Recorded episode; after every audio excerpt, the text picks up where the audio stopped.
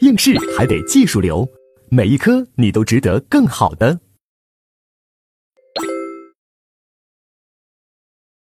好，接下来我们就看第三节侵犯人身自由的犯罪。哎，这一节其实是我们人身犯罪里面最重要的。哎，这一节一共有五个罪名，分为两组。第一组是非法拘禁罪和绑架罪，啊，第二组就是拐卖类的三个罪，啊，当然这里面最最重要的是绑架罪，但整个这一节都是我们人身犯罪里面最重要的，包括这个第一个非法拘禁罪，你别看它是个轻罪。但在我们考试里面来说，它是很重要的，所以我们要慢慢来看。先看第一个要点，就是什么？它的构成要件里面就是什么问题呢？就是什么叫非法拘禁啊？什么叫拘禁行为？我们说拘禁指的就是剥夺人身自由，是吧？啊，那我要问大家，那你比如说啊，甲把乙绑在柱子上，这肯定算是拘禁，是吧？那如果不是绑在柱子上，把乙关在一个房间呢？那我们说也算拘禁。那如果关在一个大楼里面，不让他出这个楼，就是楼里面你随便呃随随便逛，但这个楼是呃你是不能出的，这个大楼是不能出的。哎，那你说算不算拘禁呢？啊，我们认为也算拘禁。啊，那如果不让你出这个校园呢？就是刚才刚开始说是不让你出这个教学楼，我们说算拘禁吧。但是如果不让你出这个大校园呢？啊，大学那种校园不让出呢？算不算拘禁？比如说不让你出海淀区呢，啊，算不算拘禁？不让你出北京市呢，算不算拘禁？不让你出国呢，啊，不让你出地球呢，怕你的飞到太空，啊，这算不算拘禁？所以呢，我们会发现这个拘禁呀，跟空间是有关系的，是吧？啊，那我们认为这个标准是什么？校园，就根据校园，我们认为不让人出这个校园，也算是拘禁。但如果比这种校园，就是比一个单位、比一个校园、比一个小区那个范围还大的话，啊，那我们认为一般都不算拘禁了，啊，比如说不让你出海淀区，我们认为这不叫拘禁，这叫软禁，这不叫剥夺人身自由，这叫什么？限制人身自由了，啊，那是为什么呢？那主要是根据监狱来判断的。我们这监狱也是一个大单位，有的时候跟那校园一样大，是吧？那我们说把犯人关到监狱，那肯定是剥夺人身自由，是吧？那就此而言，我们就认为以监狱那个面积范围啊等量齐观嘛，啊就以那个为标准，大致来说就可以啊判断出来什么算是拘禁，明白吧？啊，要注意这个。好了，这是我们说的拘禁的空间问题。接下来大家还要注意一些拘禁的一些特殊类型的拘禁。啊，关到房间这是最典型的拘禁了，是吧？啊，那我问大家，比如说小芳追求狗蛋呢，啊，剧情反转了，小芳追求狗蛋，狗蛋呢还就一直不答应。结果有一天，狗蛋呢他在工地上工作，啊，他在一个塔吊上工作，结果小芳在底下咔把塔吊的开关一关，啊，就让狗蛋呢下不来了。说你想下来是吧？好，你在上面对着底下的围观群众，你大喊。啊，啊，我爱你啊，那我就把你放下来，啊，让你当众表白呢，啊，那那那狗蛋实在没办法啊，安红，我想你啊，只能这样大喊了，啊，那才能下来。那你说小芳这么干，啊，那你说他算不算把人家狗蛋给拘禁在那个塔吊上了？我们认为算，因为我们三国里面就有一个什么上楼取梯，是吧？你一上楼啊，把你梯子一取，你下不来。我们认为这也算是拘禁，明白吧？还有，狗蛋看人家小芳在一个公共的一个澡堂子洗澡，把人家衣服给偷拿走了，啊，让人家出不来。那让人家出不来，这算不算拘禁呢？我们认为这种方式也是拘禁。有的说这这小芳可以裸奔出来呀，啊，对自己好啊，放飞一下嘛，放飞一下自我嘛，不能这么说。人家是有羞羞耻心的，所以这也算是一种变相的拘禁。那有的同学就问我说：“那那个蜘蛛精在河里面游泳的时候、洗澡的时候，猪八戒把人衣服给弄走了，那算不算啊？对，蜘蛛精也是拘禁。我觉得那个不算，因为蜘蛛精他就没什么羞耻心嘛，他什么世面没见过是吧？他跟我们一般人就不一样是吧？他跟我们小芳能比吗？所是吧？所以呢？那个就不算拘禁了啊。好了，这是我们说的这些问题。那接下来我们注意一个问题：欺骗。欺骗这一块大家要注意，欺骗型的拘禁要注意啊，这块有一定的难度。我说两个行为模型，大家给我对比一下，看有没有区别。比如说，狗蛋啊想追求人家小芳，他想创造一个小他跟小芳独处的一个机会。他跟小芳先把人小芳骗到电梯里面，他也进去了。他然后让他的好兄弟狗剩把电梯的电源给断了，而且导致电梯门开不了。狗蛋跟小芳呢都出不去了。狗蛋跟小芳都出不去，小芳就问狗蛋：“哎，怎么回事？”啊，狗蛋就骗人家说电梯在维修，请你耐心等候。那小芳就相信了，然后就等。啊，就等了一晚上，啊，两人呢独处了一晚上。那现在我的问题是，那你说狗蛋跟狗剩两人合谋这么干骗人家，那你说算不算拘禁人家小芳呀？我们认为算，这就是非法拘禁，因为小芳的确是出不去了，啊，客观上她的确是出不去，所以这种呢算是啊，这种欺骗算是拘禁。那我再问，那狗蛋又怎么骗小芳呢？他发现为什么小芳一直不甩自己呢？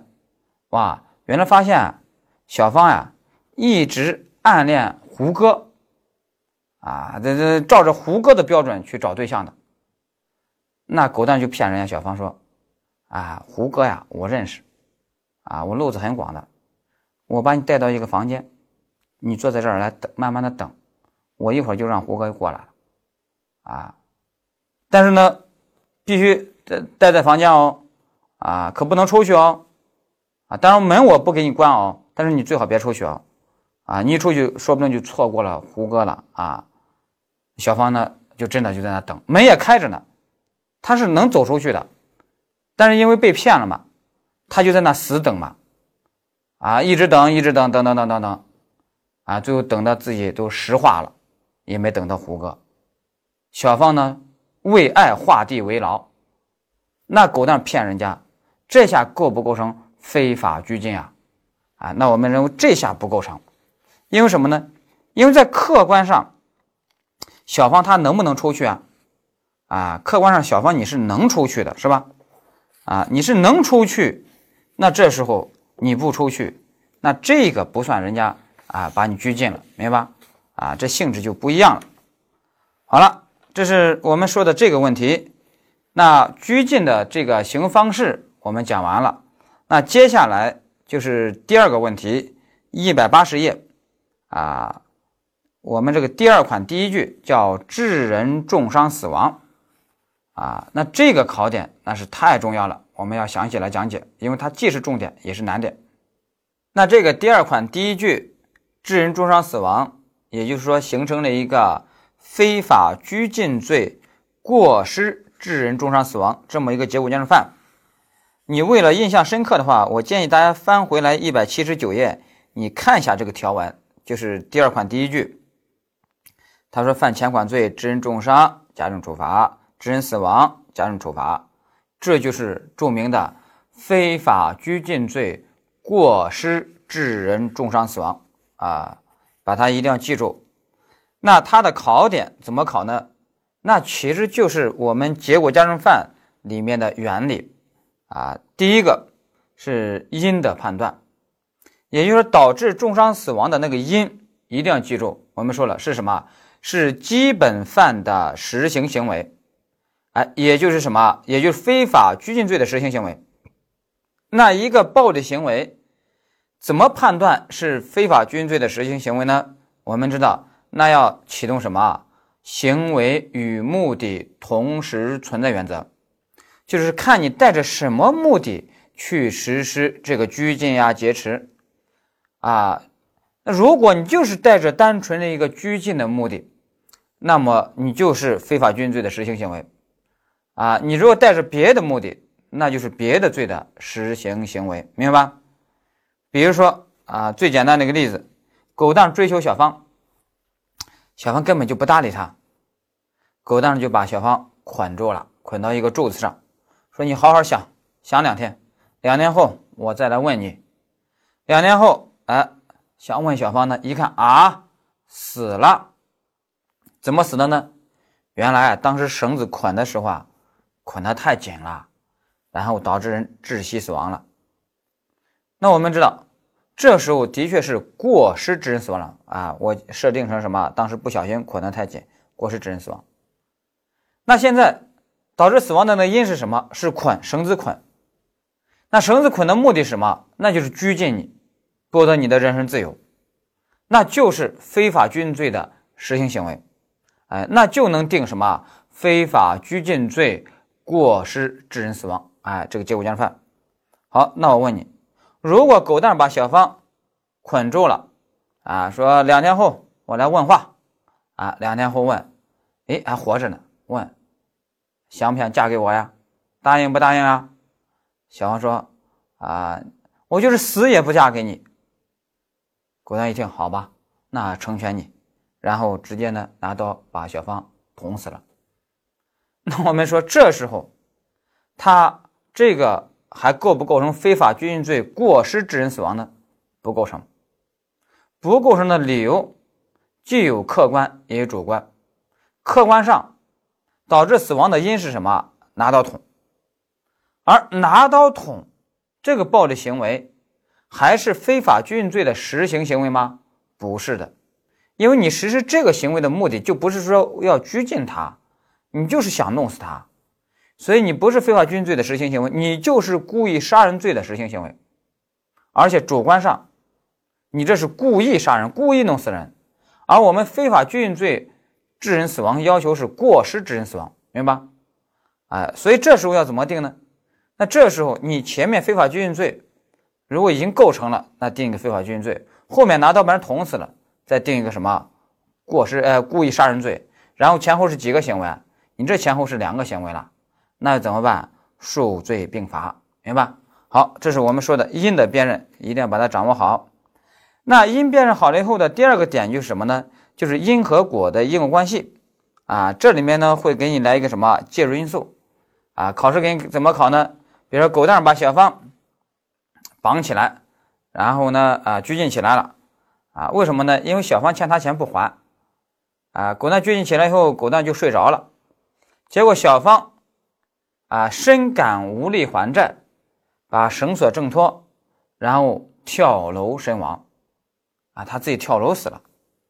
那这个我们知道介入因素就很异常了，是吧？最后啊，介入因素两步走一算，那就知道这个死亡结果和拘禁行为本身有没因果关系啊？没有，没有的话能定非法拘禁罪致人死亡吗？那就不能啊。这第二个因果关系，第三个要注意，就是主观要件了，就是我们说的非法拘禁罪致人重伤死亡这个结果加重犯必须是什么？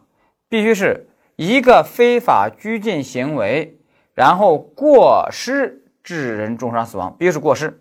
啊，不能是故意啊！你比如说，狗蛋追求小芳，小芳不搭理啊。狗蛋说：“今天带你去一个非常美妙的地方，我都安排好了，跟我一起上车吧。”啊，小芳不去，狗蛋呢就要把人家小芳啊劫持到车上啊，那就要拉啊。小芳还反抗，死活都不去。狗蛋呢就继续往车上拉，结果拉的那个劲儿可能有点大。一不小心把小芳胳膊给拉断了，自己怀里就拿了个胳膊，啊，那我的问题是，这时候狗蛋构不构成非法拘禁罪过失致人重伤呢？那构成。首先导致重伤的那个因是你拉的行为，而你拉他是想干嘛？你是想劫持他、拘禁他，那你就是非法拘禁罪的实行行为。好了，第二个主观。你这个拉，按照我刚才说的是不小心给拉断了，胳膊拉断了，那意思是什么？那是过失致人重伤，所以呢就可以定非法拘禁罪过失致人重伤这个结果加重犯。但如果是这样改过来就不一样了，考试考过的，比如说狗蛋把小芳要往车上拉，要劫持，要拘禁，小芳呢反抗，啊激烈反抗，狗蛋发现一时还制服不了小芳了，哎，我就不信制服不了你啊！咔嚓，把小芳的胳膊一下就给掰断了，然后呢，呃，掰断了以后扔，把胳膊扔到车上，上车吧。小芳呢就很失去的乖乖的上车了。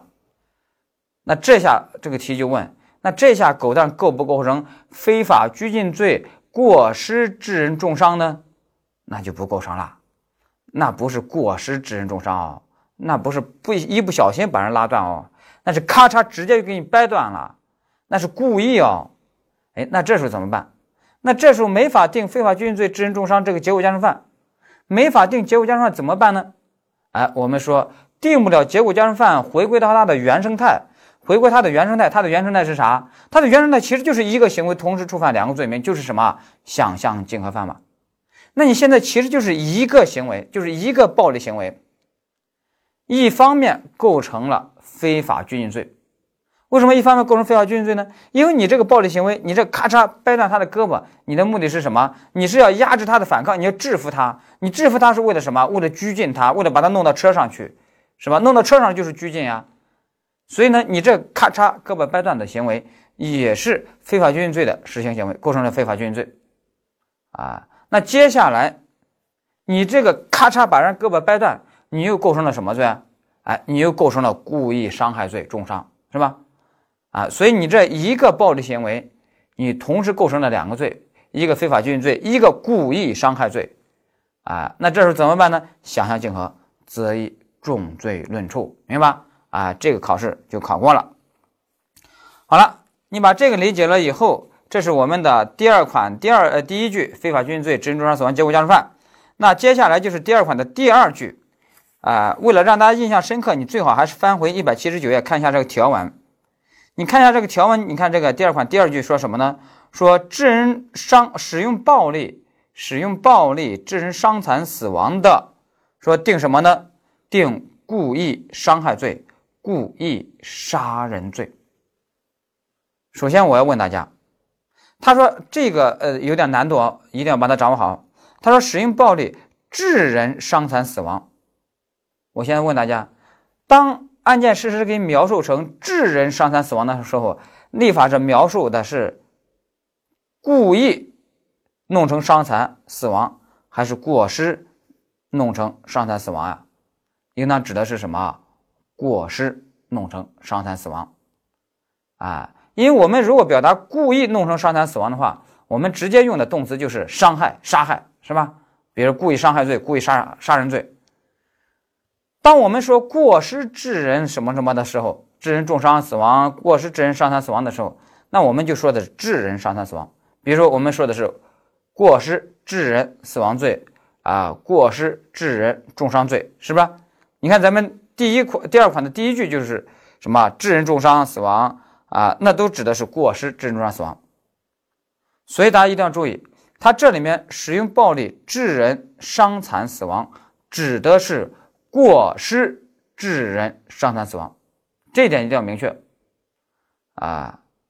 那但是结论是什么？结论是要定什么？定故意伤害罪、故意杀人罪啊。那我们说这就是一个什么法律拟制，把一种过失致人伤残死亡定成了故意伤害罪、故意杀人罪。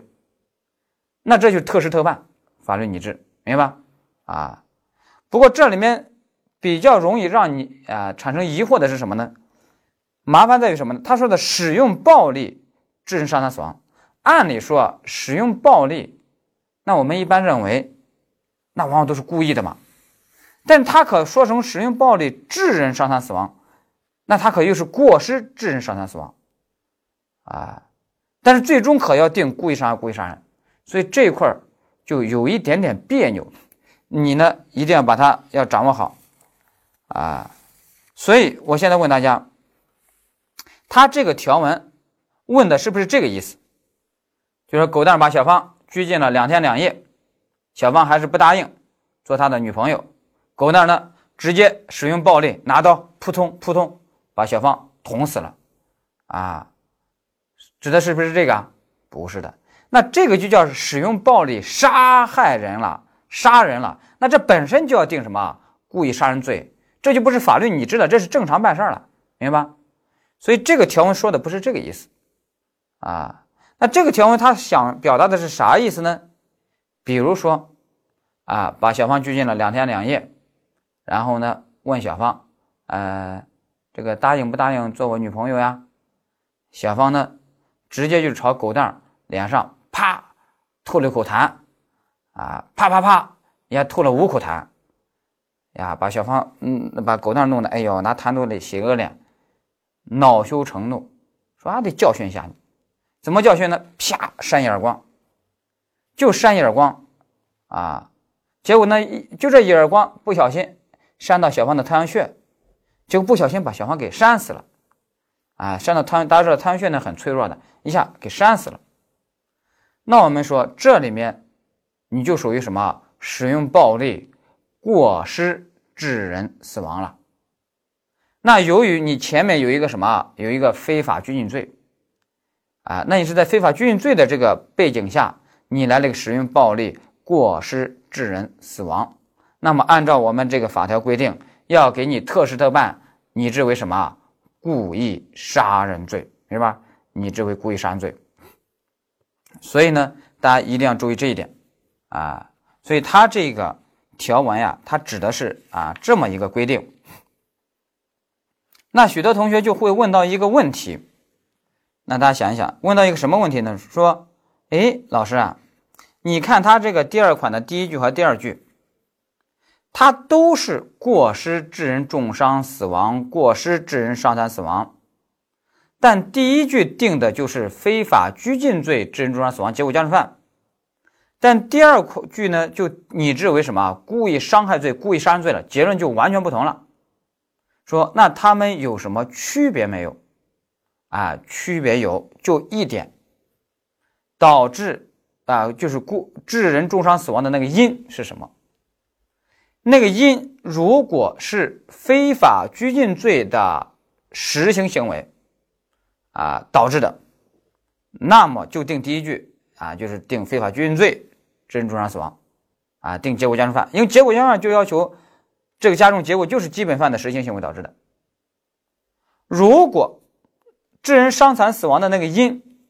是非法拘禁罪的实行行为之外的暴力行为导致的，又是过失导致的，那才能拟制为什么故意伤害罪、故意杀人罪，明白吧？你比如说，我们再巩固一下，再回顾一下，你狗蛋把人小芳给绑起来以后，两天后来看望，一看啊，怎么死了？原来绳子勒得太紧，死了。那么我们说。导致死亡的那个因是什么？绳子勒，而绳子勒是为了什么？绳子勒是为了拘禁他，啊，为了剥夺他的人身自由。那么你就是你这绳子勒就是非法拘禁罪的实行行为，那你就要定什么？非法拘禁罪致人死亡结果加重犯。那如果你狗蛋把小芳拘禁了两天两夜，回来一看小芳并没死，但是呢？啊，就是我们刚才说的，你问小芳能不能嫁给我呀？啊，小芳呢，啪啪啪吐了五口痰，哎，你这时候呢很生气，你呢就扇耳光，啊，只是想教训啊，不是想打死他啊，只是想教训一下，啊，这扇耳光连故意伤害罪都不构成啊，这个扇耳光本身啊，就扇耳光，我们这扇耳光本身前面说过，这个不能构成故意伤害罪，因为扇耳光这个本身。啊，你除非加条件，一般的扇耳光它本身没有导致轻伤的那种危险性嘛，是吧？啊，它本身不是故意伤害罪，但是呢，你没扇对地方，结果一不小心把人给扇死了，啊，那这其实是一个单纯的过失致人死亡，而不是故意伤害致人死亡，是个单纯的过失致人死亡。但是由于你是在非法拘禁罪背景下发生的，那你这个扇耳光首先是不是？非法拘禁罪的实行行为呢？啊，不是，因为你这个扇耳光的目的是为了拘禁他的吗？不是的，你是为了泄愤。那么，由于你不是非法拘禁罪的实行行为，那么能定非法拘禁罪致人死亡吗？不能定。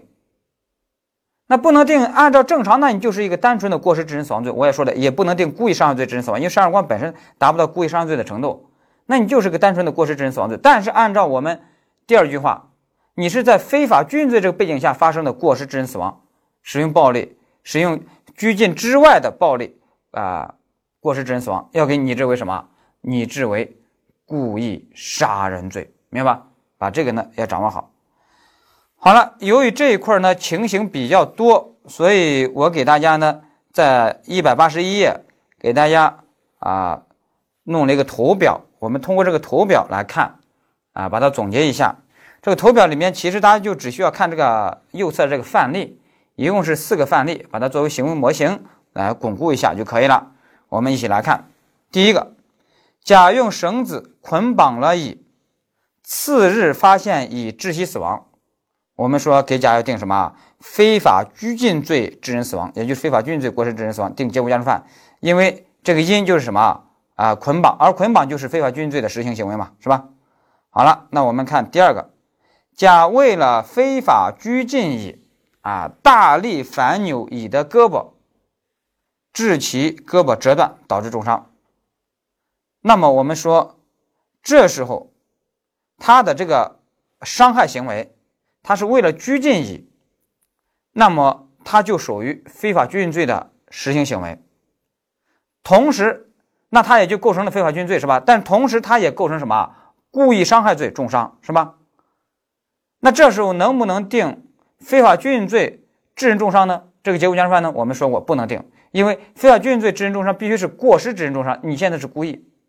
所以这时候怎么办呢？就定一个想象竞合择一重，就是说，一方面你构成了非法拘禁罪，一方面你又是一个什么故意伤害罪，然后想象竞合择一重罪啊，论处就完了，明白吧？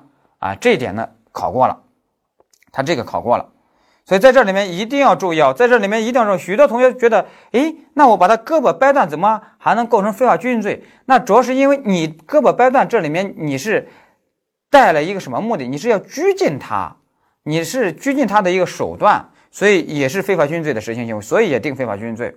当然，你这个胳膊掰断他，你直接也构成了什么故意伤害罪，所以是整个一个行为构成两个罪，想象竞合择一重。好了，我们要看第三个情形。第三个情形是什么呢？甲对乙已经构成非法拘禁罪后，乙辱骂甲，甲想教训，拿个鞭子要抽打，第一鞭子。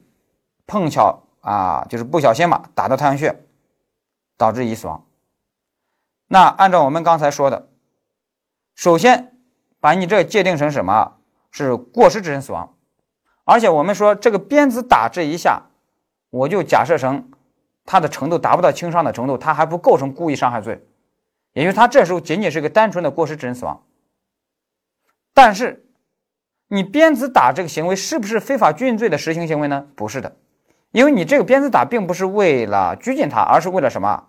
因为你这时候已经把他拘禁起来、绑起来了，你只是为了泄愤，所以呢，这时候你不是非法拘禁罪的实行行为，所以不能定什么非法拘禁罪致人死亡。那这时候呢，你前面构成非法拘禁罪，在在这个背景下，你又来这个单纯的过失致人死亡，我们法条要给拟制为什么？拟制为故意杀人罪啊，拟制为故意杀人罪。不过在这里面有一个问题，大家一定要注意啊！你治为故意杀人罪了以后，你前面不是已经构成了非法拘禁罪了吗？啊，如果你不构成非法拘禁罪，我这边就不说了。现在有个罪数问题，我们要给大家说一下。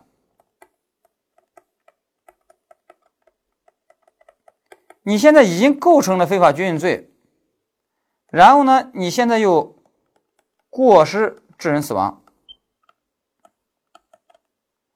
我们说要给你制成什么故意杀人罪，要给你这为故意杀人罪。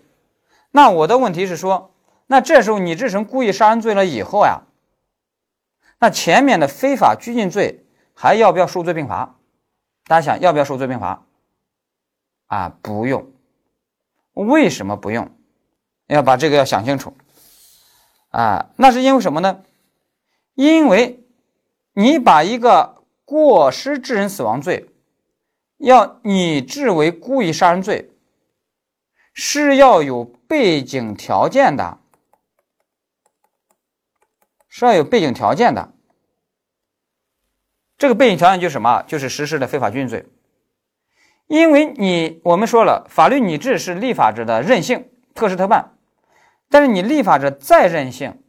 你能不能把一个单纯的孤立的一个过失致人死亡罪拟制为故意杀人啊？你肯定不能这样干啊！你这样干的话，那那过失致人死亡罪就等于说被你废掉了。所有的只要遇到过失致人死亡，全部定故意杀人，怎怎么可能这样？是不是？所以你这个法律拟制，你是把在一定背景条件下发生的过失致人死亡拟制成什么故意杀人罪了？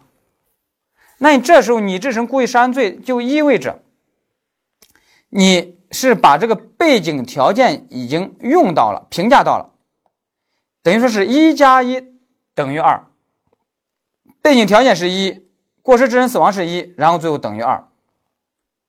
那现在呢，一加一等于二，背景条件加过失致人死亡等于故意杀人。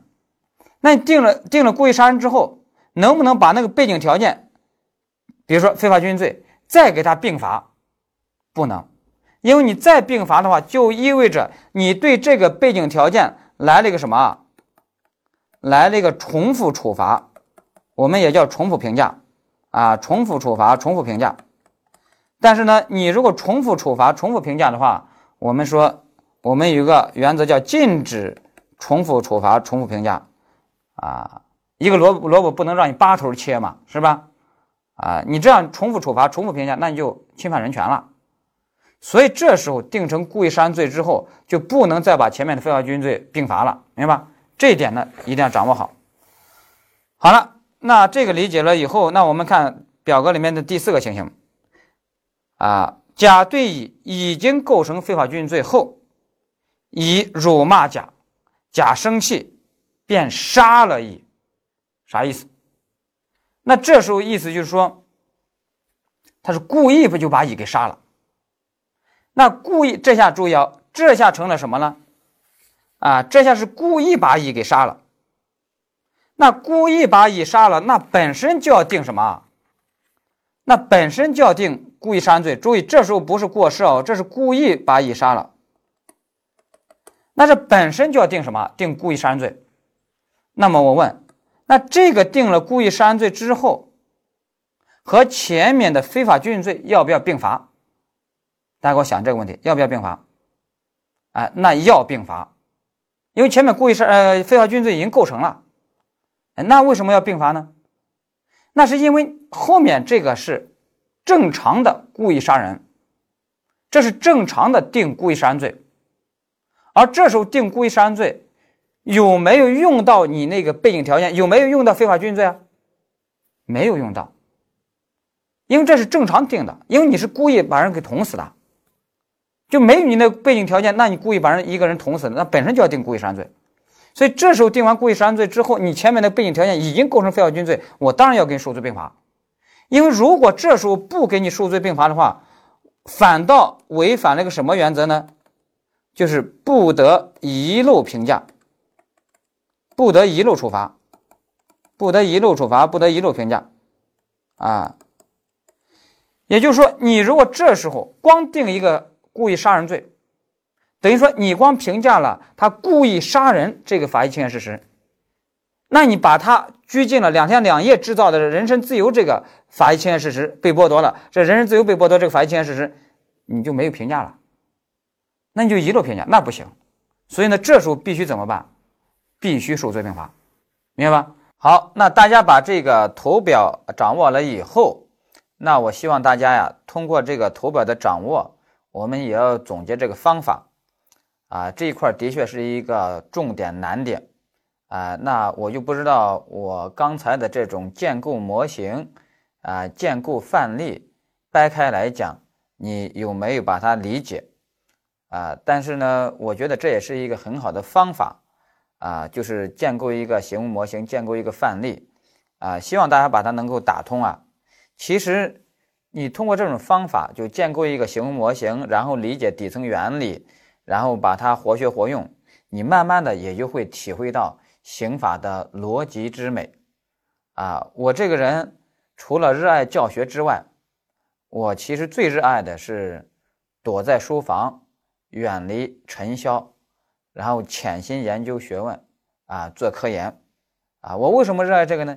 就是因为我觉得刑法里面有一个逻辑之美啊，那你如果能体会到这一点的话，你会对它产生真正的热爱。同时，为什么也愿意潜心做科研呢？因为我觉得我们这个大学的教学啊，和和那个小学的教学还不一样啊。因为你若我觉得我要给学生一杯水的话，那我觉得我得有一缸水，所以我得不断的去蓄水啊，这样才能给学生讲得清楚啊。如果我自己如果没有深入研究的话，那给学生讲的绕来绕去，只能把学生啊绕晕了。啊，说到这儿啊，我得说一句，就是网上不是有个梗嘛，说白浪涛不懂法，啊，这个 许多人就真以为我不懂法，啊，这事儿是源于啥呢？就是去年那个唐山烧烤店那个案件发生了以后，我就在网上啊微博上发言，我说别说违反不违反刑法了，这简直就是没有王法了，我就来了这句，其实主要是表达我的一种愤慨之情。结果底下也不知道有人呢，他就怼我说：“你懂法吗？啊，你懂法吗？啊！”最后呢，大家就拿这个变成一个调侃的，然后呢，调侃来调侃去。但是后来不明真相的同学呢，他就真认为是白浪涛不懂法，就只要我讲的一个观点和他已有的观点不一致，他说白浪涛不懂法，他都不懂这一点。所以我觉得啊，我还得有必要给大家说一下，我得介绍一下我是懂法的，证据是啥呢？首先，我是华东师范大学的法学院的教授博导，啊，也欢迎大家报考我的硕士生啊、博士生，啊，那同时呢，也二零二一年被上海评为十大杰出青年法学家。当然，能评 获得这些评评价，主要是因为科研这一块的成果还是可以的啊，嗯，不敢说很好，但是我觉得还是能对得起自己的。因为现在的同学啊很聪明的，就是他看你一个老师科研的功底儿、学术水平啊行不行？以前还没法去辨别啊，就光看宣传的厉害不厉害。现在好辨别，就什么中国知网，就知网上咔一查，那你这个老师有怎样有哪些有分量的文章，一目了然，是吧？啊，所以呢，现在学生辨别一个老师这个学术功底儿很很很好辨别。我自己呢不才。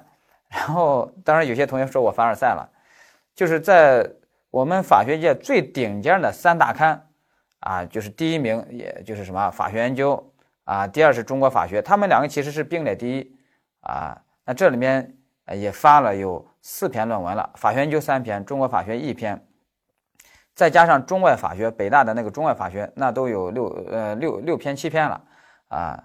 那这个分量呢？呃，如果是我们法学行内懂行的，就知道这个分量是怎样。我自己是不能自吹自擂了，啊，因为嗯，大家这个知网上你一查，你一比较，你就知道。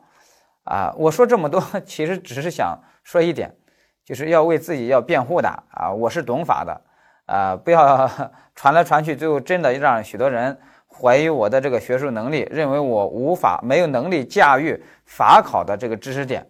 啊，我想告诉大家，我是有能力驾驭法考这个知识点的啊，包括呃前几天晚上给中国社科院大学法学院也做学术讲座，然后评议老师是社科院大学副校长林伟老师，还有北大的车浩老师，还有社科院大学的何庆仁老师，还有呃南开大学的邹京变老师，啊，都是大咖了啊，那是一个纯学术的一个学术讲座，那。你如果听了那个学术讲座，就知道，呃我给你倒的是一杯水，我其实还是有一缸水的。所以在这方面，还是请你要 相信我，啊，这这这个驾驭这个能力我还是有的啊，法考的知识的能力还是有的啊，因为我除了教学，就是钻在书房啊，远离尘世啊，然后呢比较宅的去做科研的啊。好了，那大家把这个理解了以后，我们啊非法拘禁罪。这个基础我们就打好了，那这个基础打好以后，那就为我们下面的一哥绑架罪鉴定啊，奠打好这个基本功了。好，那我们后面就看绑架罪。